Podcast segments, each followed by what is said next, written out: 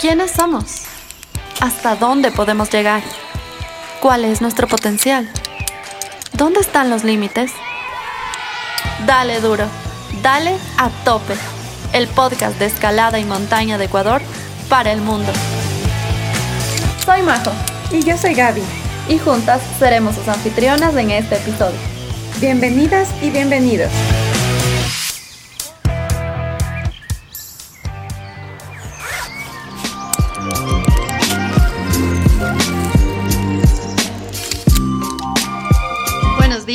Buenas tardes y buenas noches desde donde nos escuches.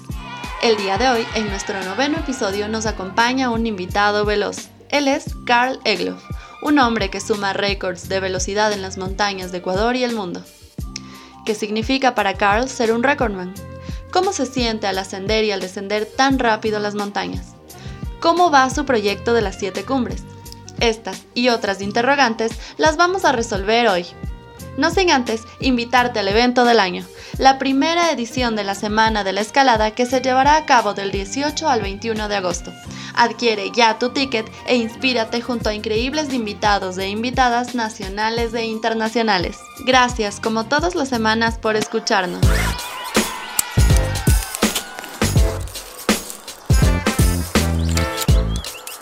Carl, esta es una parte muy divertida en la que te vas a entretener con cinco preguntas súper sencillas. Tú me vas a responder con una palabra. ¿Tú eres invierno o verano? Verano.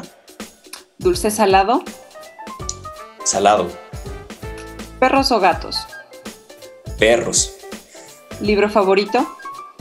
Biografía de Andrea Agassi. ¿Película favorita? Braveheart. Si vas, imagínate con tu mochila de velocidad en un apocalipsis zombie, Carl, ¿qué llevarías? Solo tres cosas, tres objetos, nada más. Llevaría, llevaría un celular, eh, llevaría comida y llevaría un, un saco. Eres la primera persona que nos dice que va a llevar un celular. ¿Y cómo lo vas a cargar?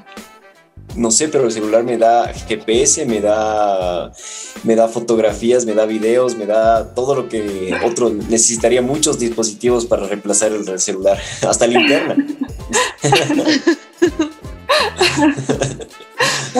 toda la razón. La verdad es que es un, es un mal necesario.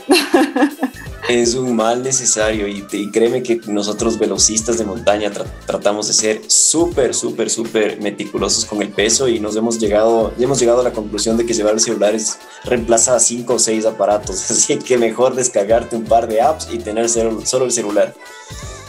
Bueno, vamos, esperemos en ese caso, esperemos que haya señal en un apocalipsis zombie. eso es lo de menos, eso es lo de menos, pero en todo caso que podamos disfrutar del apocalipsis zombies si es que ya estamos en una de ellas. Poder documentarlo.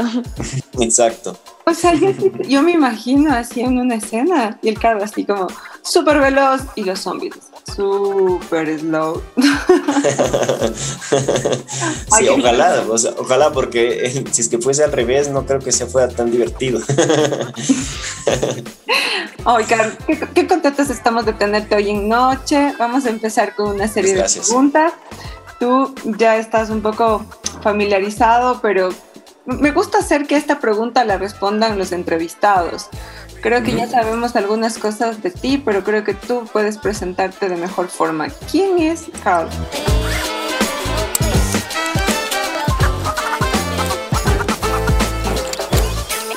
Me gustaría romper el hielo desde ahí, porque claro, a mí me oyen mi nombre y enseguida me ven a mí como un extranjero, me ven fisiológicamente y dicen este de Ecuador no tiene nada y pues es todo lo contrario. Tengo una mamá ambateña que falleció muy joven eh, y tengo yo los genes de mi papá, mi papá es suizo eh, crecí yo con, con, mis padres que me inculcaron mucho los, los, idiomas y parezco extranjero, pero fui nacido y crecido en el Ecuador y decidí hacer mi vida aquí. Incluso me profesionalicé como atleta aquí en el Ecuador y decidí correr para el Ecuador. Eh, ¿Quién soy? Tengo 40 años, eh, tengo la doble nacionalidad ecuatoriana-suiza, tengo un hijo llamado Julián, tengo una niña que está por nacer. Eh, estoy casado con una ecuatoriana, Adriana, y somos todos montañistas, eh, tanto mi suegro como mi padre respira montaña, eh, somos de, de, tener la casa llena de cuadros y de recuerdos, todos enfocados en la montaña y de la misma manera conocí a mi mujer, bueno, me contrató como guía, empezamos a viajar y conocernos. Eh, ¿Quién soy? Me dedico profesionalmente al montañismo de velocidad.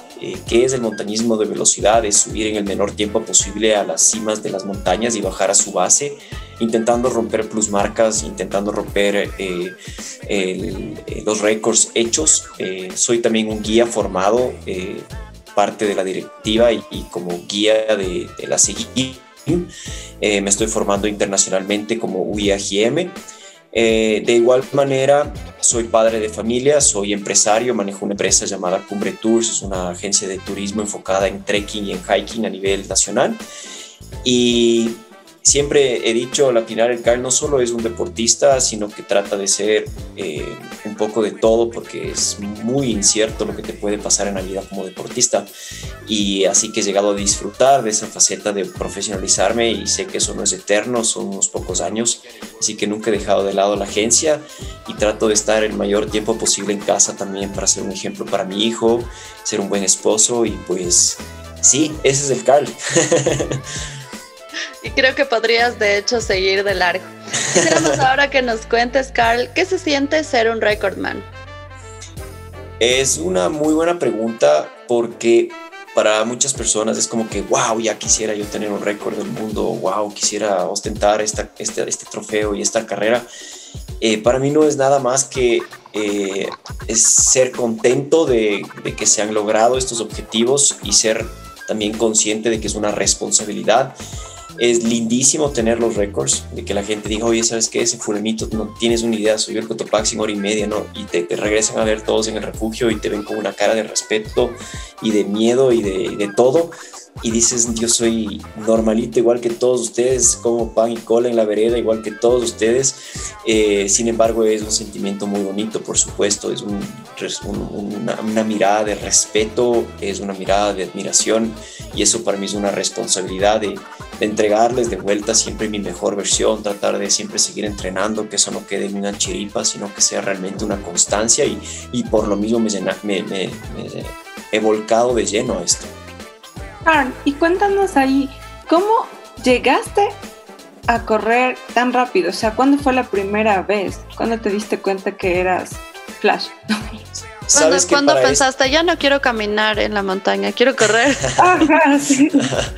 es un poco una casualidad, ¿no? Es una, es una historia bastante graciosa porque yo era ciclista, yo me dediqué ocho años profesionalmente al ciclismo y yo le veía al, al, al, tema de trotar como el apocalipsis que me mencionaron anteriormente. O sea, realmente le decía como que un, un, un ciclista no corre no, le gusta correr. Y por ahí resulta que me dio una nostalgia de ya estar eh, compitiendo tantos años en el ciclismo, estaba como que medio cansado de la misma, de la misma escena, de las mismas carreras, del mismo ruedo, si lo decimos de esta manera. Y cuando me doy un año sabático, eh, ahí es cuando con mi gran compañero y cordada, Nicolás Miranda, me dice, oye, Carl, vamos a correr al Coto. Y le digo, a ver, un ratito, ¿cómo? Me dice, sí, eh, vamos al parqueadero del Cotopaxi, dejamos las cosas ahí, vamos con solo algo súper ligerito y corremos a la cumbre. Y le digo, estás demente, ¿cómo quieres hacer eso? Yo venía de una escuela de guía, de un padre muy tradicional, no se corre con grampones, no se corre rápido, olvídate, vas a asustar a los clientes, eres un mal ejemplo si te pones a correr y todas las de ley. Y fue así como realmente empezó todo, porque Nico me, me, me llevó de la oreja a correr en la montaña, ni yo mismo creía que podía hacer esto pues cuando llegamos al refugio dijimos, bueno, en la cuenta de tres nos vamos y bueno, le un ratito, un ratito, ¿y cuál es el tiempo a vencer? Me dice, no, hay que subir la montaña en menos de hora 35, es el ascenso más rápido que se ha hecho Cotopaxi, pues bueno, intentemos, yo no tenía ninguna esperanza en mí mismo, más bien dije, Nico me va dejar votando y pues en media montaña, en la mitad de la, de la ruta, yo ya no le veía a Nicolás hacia atrás y decía, ¿y ahora? Eh, me voy solo nomás, será de irme nomás. Y pues con miedo y con la cola entre las piernas llegué a la cumbre en hora y cuarto y, decía, wow, es creo que un buen tiempo. Y me, me, sorprendía a mí mismo de que podía hacer esto. Y de ahí me quedé corriendo en círculos, en círculos en la cumbre, como que diciendo, le voy a faltar el respeto a Nicolás, es mi gran pana y todo. Y dije, no, eh, voy a regresar a donde está el Nico, a ver si es que sube conmigo. Y fue así cuando, cuando empecé a bajar, le veo al Nico y le digo, Nico, vamos a la cumbre. Me dice, loco, no tienes una idea, yo sabía, yo sabía, yo sabía que estaba de hecho para esto, qué bueno que lo lograste y pues nada, anda y rompe el récord. Y dije, no, pero es que es tu récord. Me dice, no, que tú me haces ser una mejor persona tú me haces llegar a mis, a mis límites sabiendo que hay un animal ahí adelante que corre en las montañas, eso me hace hacerme más fuerte, entonces anda y rómpelo, Carl. Yo totalmente escéptico, dije, bueno, bajé corriendo en como 20 minutos de la cumbre del refugio. Y cuando llegué a la cumbre del al, refugio, pues veo para ir crono en hora 37, había bajado el récord en 20 y pico minutos. Y pues para mí fue como que, qué increíble esto o sea, no tenía idea que existía este deporte y así fue como empecé a googlear qué es lo que hay atrás del speed climbing y así fue como empezó todo. Ahí me di cuenta que podía, empecé a, bajar un poco las carreras de ciclismo, a enfocarme más de esto y de ahí una, un proyecto tras otro empezó a surgir y tuve mucha, mucha fortuna. Y desde entonces, ¿qué es lo que sientes mientras estás corriendo en la montaña? Te respondo en una palabra, libertad siento que no puedes comparar con nada, porque a la final yo me formé como guía desde muy temprana edad, desde los 15 la acompañaba a mi papá en la montaña, y cuando yo corro me siento libre. Y es algo que es muy difícil de expresar. Tal vez un ave siente lo mismo cuando abre las alas y está en el aire flotando. Yo me siento así en la montaña. Entre más agrietada y más peligrosa, más libre me siento. Wow, eso me lleva a escucharte cuando decías, Carl, que tú preguntaste el, el tiempo me late que ya estabas como pensando o que ya llevas de guau a algo metido con la competencia, así como, esto es una competencia. Totalmente, sabes que fui muy competitivo desde muy temprana edad, incluso te, les puedo contar una historia muy graciosa que en el colegio para mí la única nota que importaba era deportes y mi mamá me decía, pero ¿por qué es tan importante deportes? decía, no, porque tengo que ser mejor. Y mi mamá me decía desde los ocho años como que, hijo, hay matemáticas, química, no, no, no, deportes, tengo que tener 20 sobre 20 siempre. Y lloraba cuando tenía 19. Entonces, eh, desde ahí empezó, me metían en campamentos deportivos y me inscribía a mi mamá y me decía, ¿qué quieres? Fútbol, tenis, natación, todo. ¿Y por qué quieres todo? Es que el fulanito tal va a hacer fútbol, el fulanito tal va a hacer tenis, el fulanito tal va a hacer natación y quiero ganarles a todos. Mi mamá, se preguntaba y decía, oye, pero ¿qué onda con el Carlos? O sea, ¿por qué es así? Y yo fui súper competitivo, tal vez porque tuve hermanas mayores y siempre me sacaban en cara en los juegos de mesa que eran, eran más grandes, más inteligentes y yo siempre quería desquitarme en el deporte y fue así como que tuve un gen muy competitivo y ahora lo veo eso a través de mis hijos, de, de mi hijo que está en lo mismo, que siempre me quiere ganar en la natación, en el fútbol, en todo. Es como que yo estoy ganando y cuando digo, no, Julia, no se trata de ganar, se trata de, divertirse. Me dice, no, se trata de ganar. Entonces me veo, me veo reflejado y, siento que sí necesitas un poco de competitividad en, si quieres llegar lejos en el deporte. Obviamente que sea sana siempre, ¿no? Oficialmente tenemos que agradecerles entonces a tus hermanas. Gracias. así es. así es, así es. Qué divertido, qué divertido saber que más o menos sin pensarlo te llevaron a tener toda esa chispita ahí adentro y mira lo que produjo. Carl, me gustaría saber cómo va tu proyecto de las siete cumbres. ¿Qué pasó? Bueno, sabemos que estuvimos con pandemia, ¿cómo te afectó y cómo te encuentras ahora? Cuéntanos. Sabes que la pandemia, hasta antes de la pandemia, eh, estaba, estábamos ya en cuatro de los Seven Summits, es decir, empecé en el 2014 con el récord mundial de velocidad en el Kilimanjaro, seguido luego por el Aconcagua, que es el más alto en Sudamérica, luego eh, viajé al Elbrus, que es el más alto en Europa, y eh, justo antes de la pandemia, julio del 2019, tal vez el más importante de mi carrera deportiva, fue establecer un nuevo récord de velocidad en el Denali, la montaña más alta en Norteamérica. Y está pendiente eh, eh, Carsten's Pyramid, que es la montaña más alta de Oceanía, el Vinson, que es la más alta de la Antártida, y finalmente la madre de todas las montañas, el Mount Everest, que es la más alta del Asia. Eh, ¿Cómo está esto? Pues realmente es difícil decirte cuándo voy a poder viajar. Eh, ha sido un sub y baja emocionalmente, sub y baja de entrenamientos, de prepararme y otra vez está Indonesia en este momento en una situación terrible. Es, incluso está considerado el epicentro del COVID ahorita otra vez. Eh, el Vinson igual eh, está cerrando mucho las puertas para viajeros por miedo de que entre el, virus a un lugar tan delicado como es un campamento base en el medio de la Antártida. Eh, entonces ahí, no te podría responder cuándo voy a poder seguir, pero sin duda, sin duda, también como, compromiso de mi, de mi familia, de mis auspiciantes y de mis amigos, quiero finalizar el proyecto todos con récord mundial y esperemos que en el 2022 se pueda hacer, si no son todos, la, mayoría de estos tres. En la pandemia me trajo a mí muchísimo eh, entrenamiento, porque como velocista y como atleta de trail running, yo estaba acostumbrado a viajar mucho. En 2019 estuve 36 veces en un avión. Eh, después vino la pandemia y de pronto ya no viajas ni a la esquina y me ayudó mucho a entrenar, a entrenar así eh, desquiciadamente porque como sabes que no tienes eventos y no tienes carreras, no tienes que estar fino para estos eventos, entonces puedes desmandarte entrenando, estar cansado, estar agotado, estar con ojeras y eso fue para mí el 2020, un momento de pasé mucho tiempo en las montañas aprovechando, aprovechando que ya tenía paz.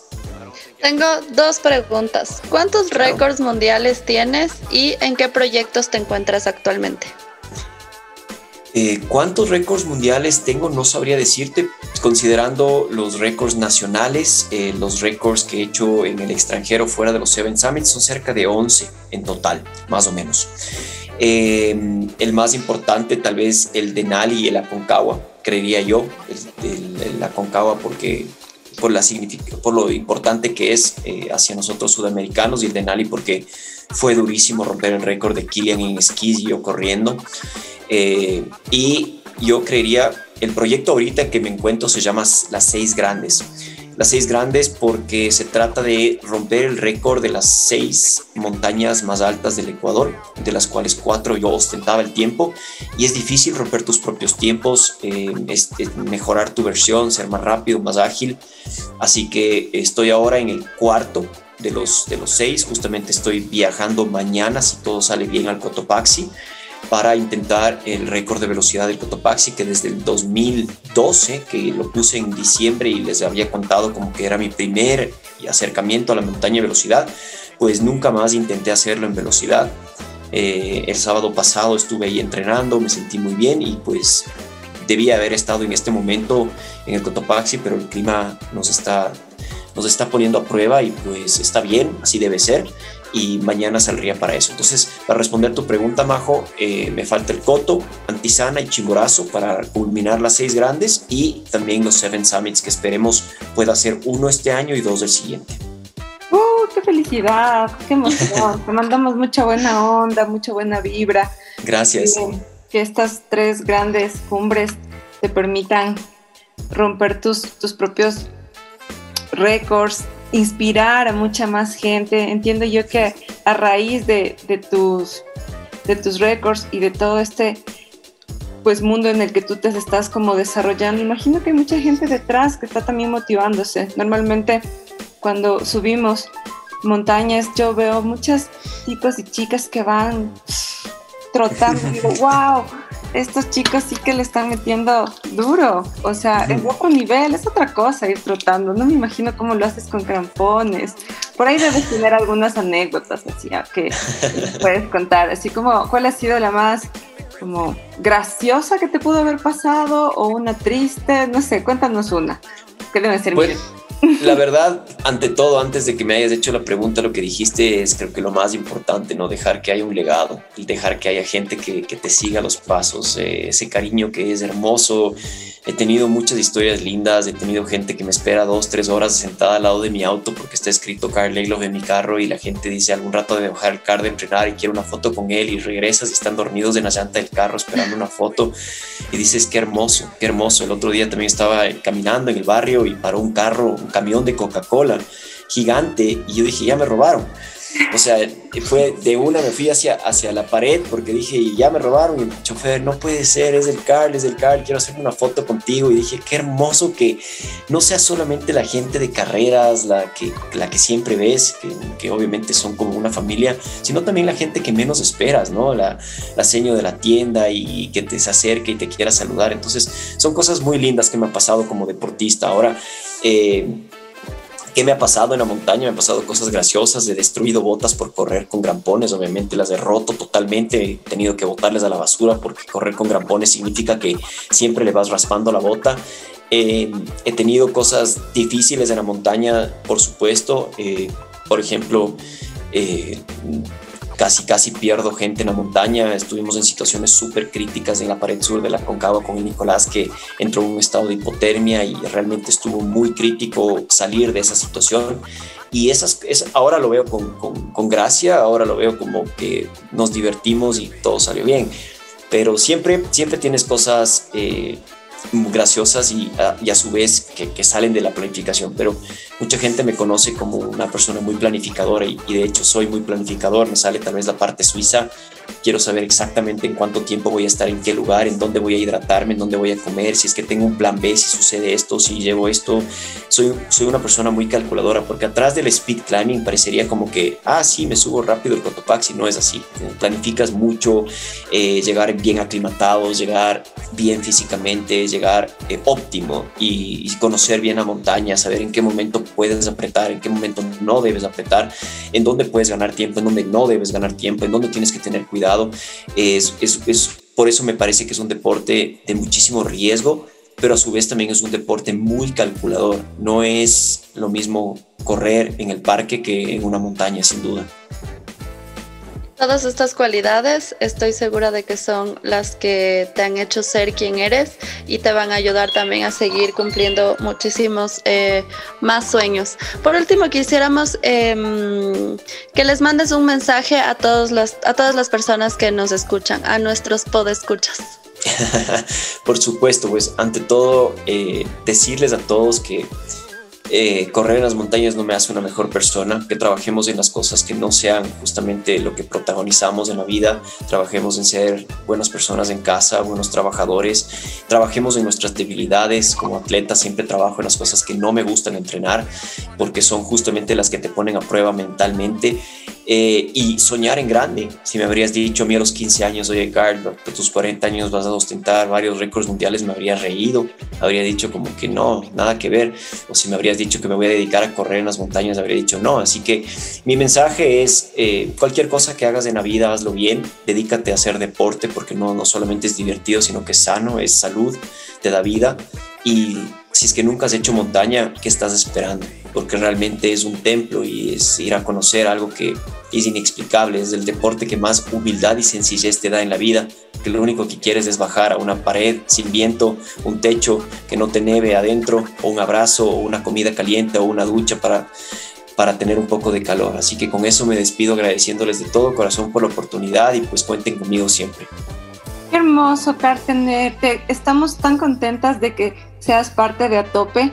Nuestra principal inspiración, motivación y, y, función es dar voz a todas estas maravillosas historias. Estoy segura que vamos a poder contar contigo en próximas ocasiones porque siento que hay demasiadas cosas de qué hablar, muchas cosas por el cual inspirar y motivar. Justo hoy me mencionaban eso, me decían, es pura motivación y pura inspiración con ustedes. qué bueno, qué bueno, claro qué bueno que sí. Que, que te tengamos hoy aquí. Muchísimas gracias nuevamente. Encantadísimo. Y, y, muchas gracias también a todas las personas que nos escuchen. No olviden que cada semana tenemos un nuevo capítulo y pueden seguirnos en Instagram. Muchas gracias por escucharnos y no se pierdan, no se despeguen de nuestra sintonía porque tenemos un montón de invitados e invitadas muy especiales en los siguientes programas que se vienen.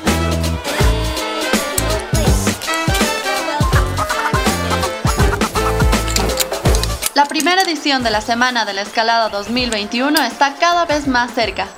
Podrás disfrutar en los diversos gimnasios del país de talleres de maniobras, entrenamientos, equipo de escalada y más. Del 18 al 21 de agosto disfruta de una vista única de la escalada. No te lo pierdas. ¡Te esperamos!